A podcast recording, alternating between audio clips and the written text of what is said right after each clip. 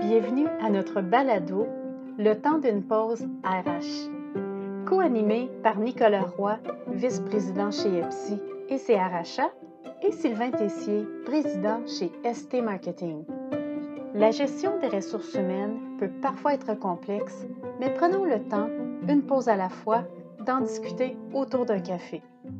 Nicolas Roy et Sylvain Tessier rencontrent à chaque semaine des spécialistes ou des entrepreneurs et discutent sur des enjeux en matière de gestion des ressources humaines.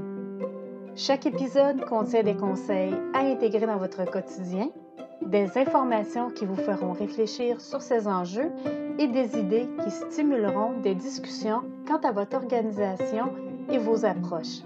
Bonne écoute. Bienvenue au temps d'une pause RH. Mon nom est Nicolas Roy et aujourd'hui, on a le plaisir de discuter avec Anne Pertus, qui est cofondatrice de, de Pillars, donc une firme qui se spécialise en conseil de gestion, notamment dans le développement organisationnel, mais aussi euh, dans tout ce qui touche le développement du capital humain, la gestion des talents, gestion du changement et l'apprentissage organisationnel. Anne, bonjour et bienvenue au temps d'une pause RH. Bonjour Nicolas, c'est un plaisir d'être avec toi aujourd'hui. Ah, ben, le plaisir est pour nous. Puis, je sais qu'aujourd'hui, le sujet euh, qu'on va discuter, qui est tout ce qui touche la réintégration euh, au travail suite, euh, suite à cette pandémie-là, te, te, te, touche beaucoup, te titille beaucoup. Et je sais que tu meurs d'envie d'en parler. Donc, pour moi, c'est un plaisir de, de discuter avec toi de ça aujourd'hui. Bien, écoute, oui, en effet, c'est un, un sujet qui nous préoccupe et préoccupe nos, clients. Alors, euh, j'ai bien hâte de, converser avec toi. Oui, parce qu'on sait qu'on en entend beaucoup parler. Moi, euh, j'entends régulièrement les gens me dire J'ai-tu donc hâte de retourner euh, à mon ancienne vie? J'ai-tu hâte que cette pandémie-là finisse?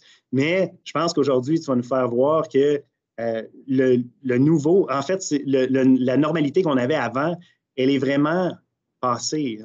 c'est une chose du passé, puis là, maintenant, il faut regarder vers l'avant pour définir une nouvelle normalité. Je ne me trompe pas?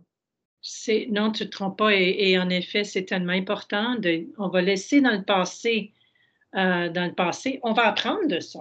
C'est mm-hmm. sûr qu'on veut voir qu'est-ce qu'on a appris, qu'est-ce qu'on veut garder, laisser aller et créer de, nouvelles façons de faire. Mais il euh, faut regarder pour le futur. Je suis très d'accord. Puis, dans ton, dans ton expérience avec tes clients, ce que tu vois en ce moment euh, dans, le, dans le monde du travail, qu'est-ce que tu dirais euh, qui, sont les plus grands défis ou les plus grands enjeux que les organisations ont, euh, ont à faire face avec, avec cette situation-là? Puis un retour dans. Parce qu'on on, s'entend que le retour de la pandémie, ben c'est. On n'est pas, la pandémie n'est pas terminée, puis on ne voit pas nécessairement une fin à court terme. On est maintenant dans une, dans le début de ce qui va probablement être une quatrième vague. Euh, c'est quoi, les, les plus grands enjeux ou les défis? Euh, euh? et c'est une excellente question. Et, je dirais que si on retourne dans le temps, pour répondre à ta mm-hmm. question, on va retourner dans le temps au début. Je vous ramène à mars 2020. C'est n'est pas un film d'horreur. non, je sais en mars 2020.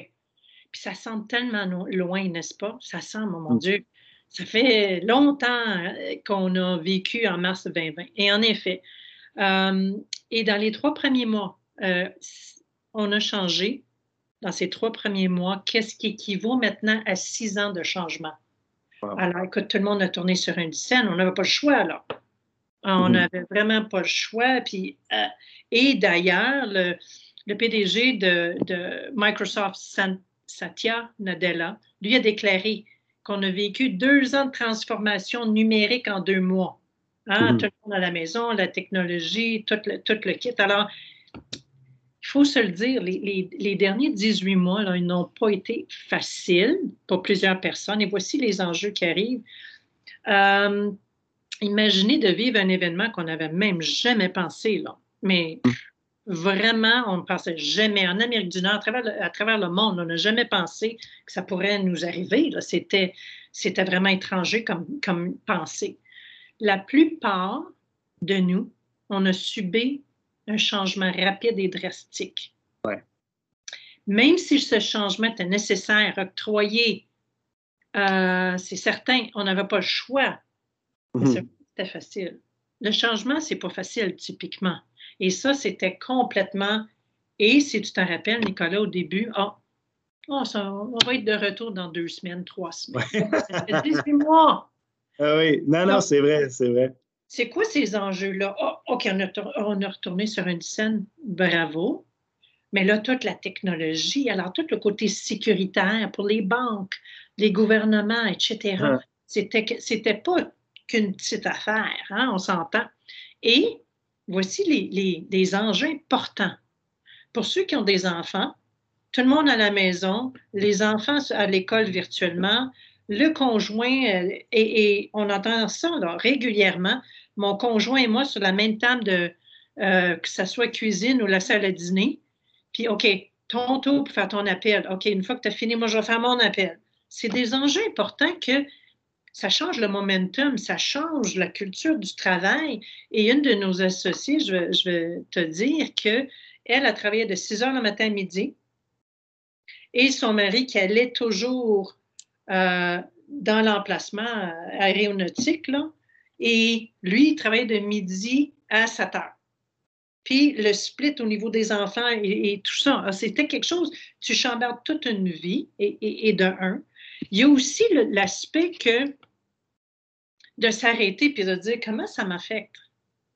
Puis comment ça affecte ma famille, parce que c'est bien beau, on se retourne sur une scène, puis on est dans un mode très euh, faire, hein? on est dans l'action, puis ça ne durera pas longtemps. Mais là, c'est quelque chose parce que ça a des effets importants sur notre famille, sur nous. Mm-hmm. La santé mentale, et je lis de plusieurs articles, et, toi aussi, sans doute, et plusieurs des gens qui nous écoutent, sont convaincus que la santé, l'effet sur notre santé mentale va durer encore longtemps. Ah oui, définitivement. Hein? Même ceux qui sont à l'école secondaire, euh, qui ont gradué, qui n'ont pas eu de, de bal, de finissant, qui n'ont pas eu, etc. Puis autres, les, amis, c'est tellement, tellement important. Donc, et je te dirais, le changement aussi dans les familles, on a, vu des, des reportages là-dessus, c'est souvent les femmes qui ont écopé. C'est souvent les femmes qui ont dû faire un arrêt sabbatique ou encore démissionner parce que essayer de gérer tout ça, euh, les, les, enfants virtuels, puis, tu sais, quand un enfant euh, maternel première année, tu ne peux pas les mettre devant un ordinateur puis tiens, arrange-toi pendant que je travaille. Ça ne marche pas. Tout ça, ça le chambardé énormément la façon de faire. Puis ceux qui disent, au début, tu as mentionné, ah, je vais retourner comme c'était. Uh-huh. Mais là, on arrête de voir tout le changement qu'on a vécu, tout le changement que, où j'ai appris telle affaire et je ne voudrais pas retourner. Non, c'est ça, c'est être capable de passer par-dessus la phase un peu de déni en se disant Ah, c'est pas grave, ça va revenir comme c'était avant. C'est peut-être d'embrasser cette situation-là et, tenter d'en faire quelque chose de positif. Je sais que c'est pas facile pour tout le monde, mais par contre, il faut regarder en avant. Je pense que c'est le message qu'il faut retenir de ça. Euh, c'est vrai, hein, quand tu mentionnes, hey, on a, je pense que tu citais quelqu'un là-dessus, on a été capable de progresser en l'espace de deux, trois mois, comme si on avait fait des développements sur six ans. Ça, pour moi, je l'ai vécu euh, dans, mon entreprise, j'ai vu dans mon entourage aussi, ça a été vraiment une adaptation euh, très, très, très rapide. Beaucoup de personnes ne connaissaient même pas Zoom euh, avant le début de la pandémie. Maintenant, on parle de Zoom fatigue. Tout le monde connaît Zoom maintenant. Ça, a mis cette, cette techno-là sur la, sur la map. Mais ceci étant dit, ça a créé quand même certains enjeux, euh, comme tu le mentionnes, au niveau de la santé mentale, mais au niveau du sentiment d'appartenance dans les équipes, au niveau de la culture organisationnelle, ça, pour moi, c'est des enjeux qui, euh, je trouve, qui sont importants. Puis je pense que euh, c'est des enjeux qu'on doit répondre. Comme organisation, on doit être en mesure de se dire, il faut mettre des efforts là-dessus, justement, pour recréer ce sentiment-là d'appartenance envers l'équipe, recréer cette culture-là, parce qu'on ne retournera jamais en arrière je pense que chez vous, vous travaillez beaucoup euh, sur, ces éléments-là. Puis ce serait le fun pour le bénéfice de nos auditrices et nos auditeurs euh, qu'on en parle. Comment on peut faire pour recréer ça? Excellente question. Puis pour l'affaire de Zoom, écoute, euh, On est tous, on a tous des certificats de maîtrise dans les Oui. Zooms et dans les Teams. C'est vraiment, et, et c'est quelque chose d'important. J'ajouterais juste une autre affaire avant de rentrer de quoi faire avec tout ça, c'est tout l'aspect, je ne sais pas si tu t'en rappelles, mais il y a des entreprises euh, qui disaient le temps flexible, oublie ça, tu es au Ah bureau de 9 à 5, puis. euh, et là, on a vu certainement dans les six premiers mois la productivité euh, très élevée. hein, très Mhm. élevée. Ça continue d'être élevé là, dans les dernières statistiques, absolument. Et quoi dire à ces PDG-là de dire, tu vois, on n'a pas besoin d'être physiquement au bureau de 9 à 5 pour être productif. Et en plus, tout l'aspect, ben, je ne veux pas retourner, je ne veux pas passer deux heures dans le trafic. Je ne veux pas être sur le qui-vive constamment, les enfants, la garderie, l'école. Ben non, je suis capable de gérer mon temps encore mieux que si j'étais au bureau. Et toutes les politiques ressources humaines, Nicolas, tout Mhm. ce que tu aides avec tes clients au niveau, on ne l'a jamais eu maintenant, ça a l'air de quoi? Parce que ça peut apporter des aspects légaux, Oui, tout à fait. etc. Donc, il y a tout cet aspect-là. Donc, qu'est-ce qu'on peut faire avec tout ça? Écoute, on, on a vécu quelque chose de, de spécial, Mm. émouvant, euh, qui, va nous, qui va continuer de nous affecter, comme tu mentionnes. On, on est dans la quatrième vague, ça a l'air de quoi? Donc, nous, qu'est-ce qu'on dit? Regarde, que vous soyez pas encore rentré physiquement au bureau ou tranquillement, vous êtes en train de vous réintégrer. Et il y a des gestionnaires qui l'ont bien fait, il y en a d'autres qui ne savaient pas trop comment. Nous, qu'est-ce qu'on on, on propose? Euh, c'est de parler aux gens.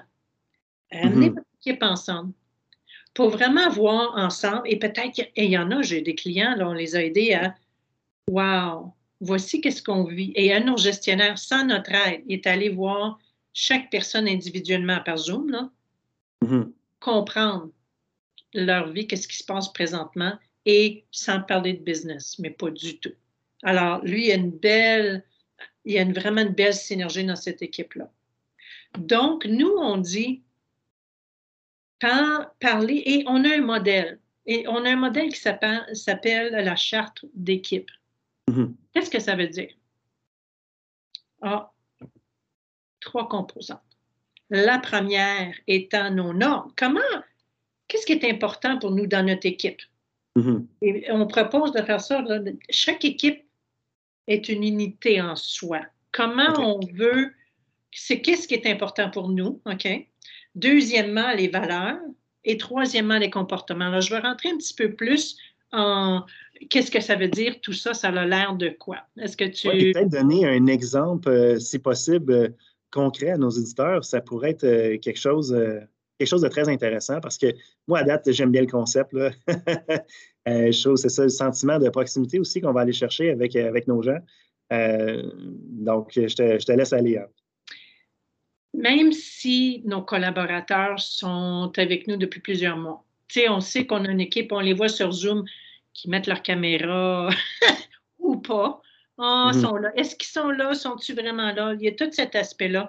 Puis on peut rentrer dans toute une autre discussion. Mais là, on regarde hein, comment on fait virtuellement ou en personne ou une combinaison euh, de voir un peu comment réintégrer. Parce que en anglais, il y a le mot euh, re-onboarding. Ouais. Même si on est les mêmes personnes, on doit faire cette réintégration-là, Ouais. nous croyons fermement, comme si on était tous nouveaux, parce que on a tous changé individuellement, l'équipe a changé à cause de ça, puis l'organisation. Donc, amenez votre équipe ensemble et voir un peu un, un rappel. Je ne parle pas de rester dans le passé pendant 10 heures de temps à se plaindre, non. Voici, puis qu'est-ce que j'ai appris de ça et qu'est-ce qui est important pour moi dorénavant, ce sens-là. Alors, de la réflexion, de partager aussi, mais dans le bon sens. Mhm. OK, là, maintenant, oui, on a passé ça. Qu'est-ce qu'on regarde pour le futur? Donc, tout cet aspect positif. Et de voir, parce que les jeunes, dans les exemples, ils ne veulent pas faire deux heures de, tra- de- de trajet entre euh, le bureau, la maison, etc. Donc, quel bon moment et opportun maintenant, Ouais. mais je te dirais même dans n'importe quel moment, tu ajoutes des gens dans ton équipe, tu viens de faire une fusion, tu as fait un changement important dans l'organisation. Tu peux prendre le modèle et l'utiliser encore et encore et encore. Alors, souvent, quand il y a un changement, donc, ce que je comprends, c'est que c'est un modèle qu'on devrait toujours remettre de l'avant quand, quand, l'organisation subit un changement. Oui, absolument. Absolument, il y a un changement. Juste pour voir, est-ce que ces, trois composantes-là sont pareilles? Est-ce que ça a changé? Et nous, on dit que ça va changer parce que si tu as d'autres personnes dans l'équipe, ça va changer. Donc, la première, c'est les normes. Mm-hmm. Donc, imaginez que les membres de l'équipe aient une discussion autour de l'importance des leçons apprises depuis 18 mm-hmm. mois et qu'est-ce qui est primordial pour eux. Alors, pour moi, peut-être c'est le voyagement, pour d'autres personnes, c'est d'autres choses, mais en équipe, il y a une discussion. Il y a une facilitation de converser. Ce n'est pas toujours le leader, le gestionnaire qui est mieux équipé à faire ça, mais au moins d'avoir cette discussion-là et de vraiment ramener ça à six, sept normes de comment allons-nous dealer ensemble? Qu'est-ce qui est important? Et que quand tu n'es pas là sur la caméra, parce qu'on a discuté, tu ne te sens pas assez confiante peut-être dans cette conversation-là, tu as besoin de fermer ta caméra, mais tu es là peu importe qu'est-ce qui ressort dans les normes, puis chaque équipe est différente, mais c'est pas juste de, dire c'est ça qu'on va faire comme norme, mais qu'est-ce qu'on se donne comme euh, accountability en anglais, le mot que je cherche. L'imputabilité. Hein? L'imputabilité. L'imputabilité. Alors, si toi, tu me dis que tu n'es pas là parce que, parce que j'accepte ça. Uh-huh. Mais c'est quoi ton imputabilité? Si tu as juste mis ta caméra, tu n'as pas mis ta caméra, puis tu es, ailleurs, puis tu n'es pas impliqué. Alors, moi, comme ton collègue, pas ton patron, Hey, Nicolas, es-tu correct? Qu'est-ce mhm. qu'il pense? Et d'avoir cette conversation-là, puis toi, tu vas dire, oh, ça ne me tentait pas. Ou peu importe. Qu'est-ce qui est important, que tout le monde soit sur aligné sur les normes. Et que ce n'est pas juste un, ouais, OK, je vais le faire, mais alors, c'est un exercice, on commence large, mais on arrive à six, sept normes qui sont, c'est comme une Bible pour nous. Voici comment on va se comporter un et l'autre. Super. Dans la deuxième, c'est les valeurs. Alors, il y a des valeurs organisationnelles, il y a des entreprises qui les ont, il y en a d'autres qui n'en ont pas encore. Alors, dans ceux qui l'ont, alors, une révision, est-ce que ces cinq valeurs-là, est-ce que vos valeurs vous parlent encore? Est-ce qu'ils sont toujours alignés avec votre vision, votre mhm. mission? Si oui, bravo. Est-ce que vous les avez définis? Qu'est-ce que ça veut dire collaboration? Qu'est-ce que ça veut dire innovation? Parce qu'on peut mettre ça, l'éminer dans euh, n'importe où. Est-ce qu'on les voit? Est-ce qu'on les vit? Alors, et de un, cet exercice-là dans les valeurs. Si les valeurs ne sont pas établies, c'est un petit peu plus long à faire. C'est un processus que plus de personnes devraient être impliquées dans l'organisation. Et nous, on préconise que la plupart des gens dans l'organisation doivent être impliqués. Donc, on va dire que oui, c'est établi, on définit ça l'air de quoi et les différentes perspectives dans l'équipe. Parce que on l'a peut-être défini, mais ça veut dire quoi ce mot-là? Qu'est-ce que, alors, on arrive à, tout le monde est aligné, tout le monde est d'accord avec ces valeurs-là. Bravo. Puis c'est pas une affaire de cinq minutes, hein?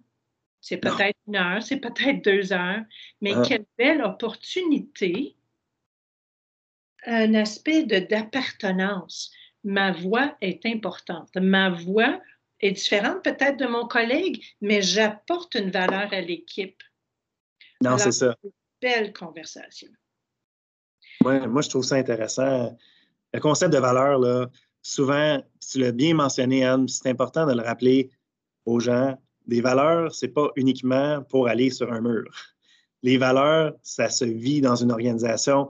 Et questionner ces gens, les faire travailler, puis leur dire Hey, pour toi, l'innovation, la collaboration, ça veut dire quoi dans ton emploi? Ça veut dire quoi chez toi? Ça aussi, ça va stimuler aussi leur raison d'être, leur but, leur, leur, leur sens euh, euh, aussi, ça va donner un sens à leur travail. Tout ça, c'est des composantes qui sont essentielles pour avoir une main-d'œuvre engagée. je trouve ça intéressant. Merci de nous le rappeler aujourd'hui. Et, je suis très d'accord, cette main-d'œuvre engagée. Hmm. C'est vraiment dans ces temps qui courent. Je ne sais pas si vous avez vu, il y a tellement d'articles maintenant sur, excusez le terme en anglais, mais The Great Resignation. Oui, oui. Hein, les gens, oh non, mais je veux La pas. grande démission, oui, oui, tout à fait. Et je vais quitter là pour aller où? Je ne sais pas, là, mais il y a plein de, de sur LinkedIn, de toutes des, des polls au niveau de tout ça. Bref, l'engagement, c'est. Alors, vous avez vraiment une opportunité avec votre équipe de réengager les gens, mm-hmm. de les réintégrer dans l'équipe, dans l'organisation. Ça coûte très cher d'aller trouver quelqu'un de nouveau. Pourquoi mm. pas vraiment investir dans les gens qui sont là, dont vous les avez embauchés, dont ils ont le talent que vous avez besoin. Alors, mm. c'est des exercices. Et d'ailleurs, les gens cherchent ces genres d'exercices-là pour leur développement personnel et professionnel. Le dernier, c'est dans les comportements, et, tu nous as fait un petit peu allusion. Alors, voici les valeurs, mais ça a l'air de quoi en action? Mm-hmm. Je te donne un exemple, la collaboration. Euh, on pourrait définir ça comme les différentes perspectives. Mm-hmm. Hein? Parce que si on collabore, est-ce qu'on veut collaborer avec des gens qui sont tous oui, oui, oui, oui, je suis d'accord. Oui, oui, oui, je suis d'accord. Oui, oui, je suis d'accord. Bien, on n'avance pas. Versus, c'est quoi les différentes perspectives? Puis je suis une qui dit le conflit, c'est pas, c'est pas mauvais. Le mm. conflit entre moi, j'ai une opinion, puis tu as ton opinion, bravo. Mais là, comment on fait pour enrichir notre projet, notre collaboration et même d'inviter d'autres personnes à collaborer pour avoir de quelque chose d'excellent pour nos clients, que ce soit un produit, un service. cette collaboration-là pour avoir l'air de, de ça. Donc, ça a l'air de quoi en action de collaborer? De participer, d'être là, d'être engagé, de ne pas avoir peur euh, de se prononcer, même si c'est hors la discussion. Alors, je te donne juste un exemple à, cet effet-là.